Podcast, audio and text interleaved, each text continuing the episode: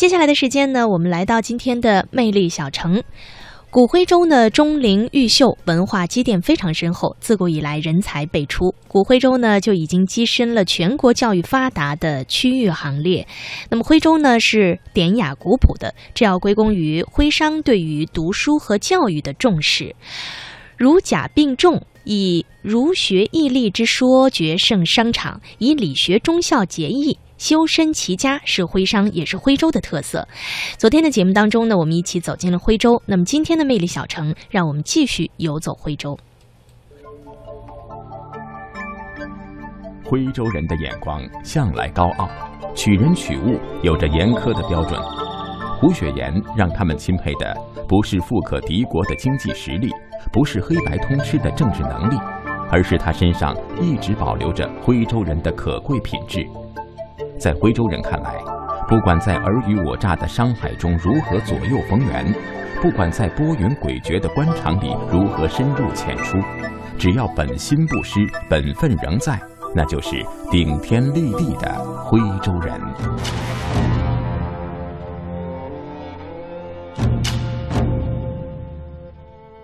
在徽州杭岳村口矗立着七座气势恢宏的牌坊，它们依次排列，立柱直指青天，在这片秀山绿水环绕的乡野上显得格外轩昂伟岸。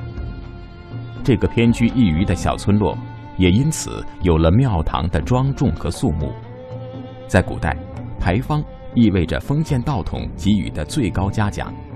牌坊的主人在封建道德的某一方面达到了极致，足以流芳百世，才有可能获得这样的殊荣。徽文化学者、作家赵燕，这个鲍知道，嗯，就是从这个村落里走出去的著名徽商。十一岁那年，他离开村庄赴江西，转金华，去湖北赴扬州，在辗转多年之后呢，终于到二十多岁的时候呢，他在扬州的盐业。打出了一片江山，净值资产累计巨万，并出任两淮总长长达二十年。财富的迅速增长，容易让人产生眩晕感，继而迷失在声色犬马中。但徽州男儿是这样的，在财富奔涌而来之前，他们已经深悟做人的道理，守住本分即是不忘初心。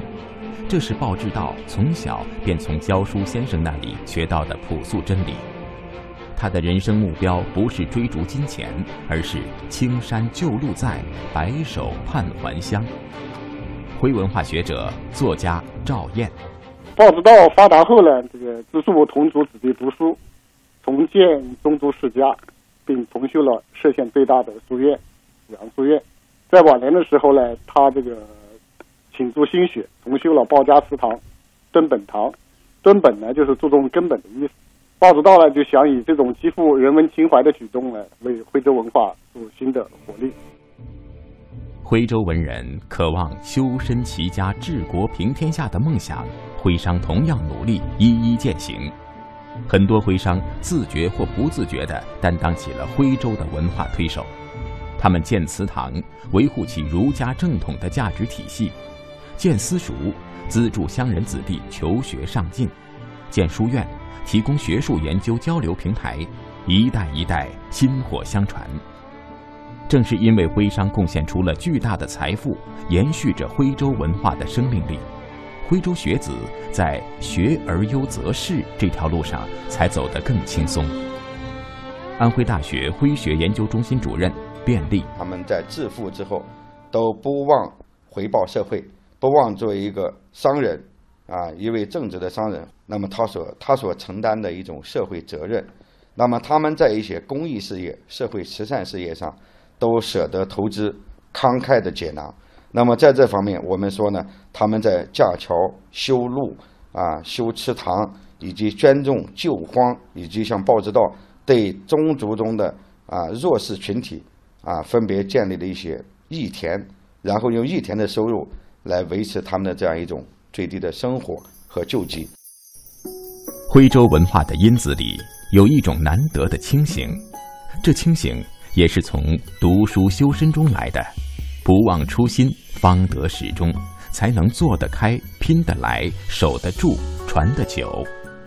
这种文化上的传统，在徽商群体中如此，在做学问的书生中更显得出类拔萃。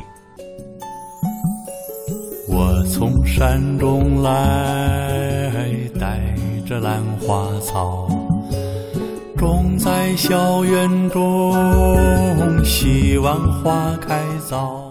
徽州乡人胡适晚年曾有一首《希望》小诗，开篇有句曰：“我从山中来，带着兰花草”，被谱上曲，一时传遍天下。他人朗朗吟唱时，仿佛自己也成了纤柔有致的兰花君子。转眼秋天到，倚兰如暖发。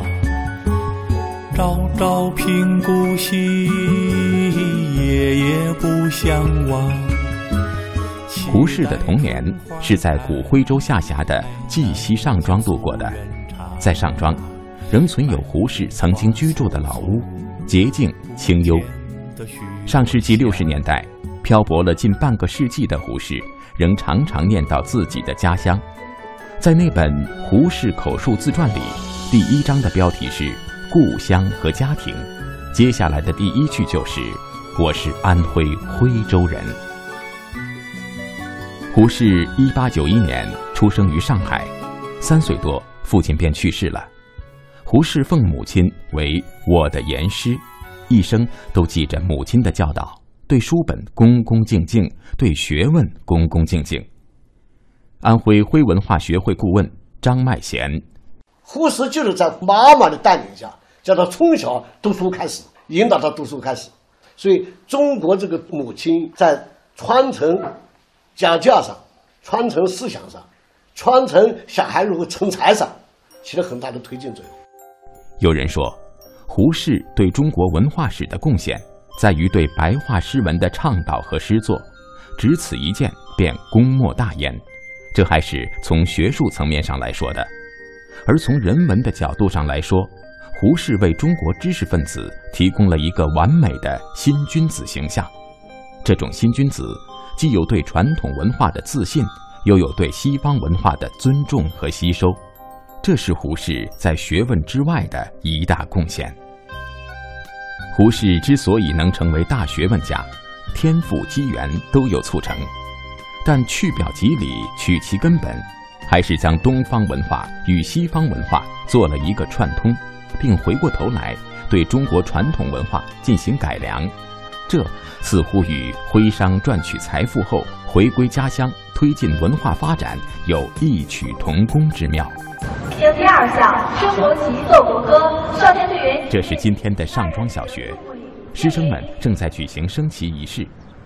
上庄小学的原名是育英小学，当年胡适先生为了家乡的教育事业，亲自劝募基金创办，并担任名誉校长。胡适每年从个人年俸中拿出一百元大洋馈赠学校，以充经费。直至一九三八年出使美国为止，胡适对自己家乡的新学教育尤其关心。这份心意不但胡适有，他的徽州同乡陶行知也有。陶行知纪念馆工作人员林文，在徽州，陶行知有个雅号，当地人亲切地称他为“一平大百姓”。其实啊，“一品大百姓”正是陶行知本人提出来的。他提倡做人要做一平大百姓，要有最善等的品行品质，做人要知道生活的价值和尊严，便能成无畏的倾向。这正是他推行平民教育、提升国民素质的一片苦心啊！陶行知，一八九一年出生于徽州一个贫民家庭里，学习异常刻苦。少年时的贫苦经历以及对于人生的思考。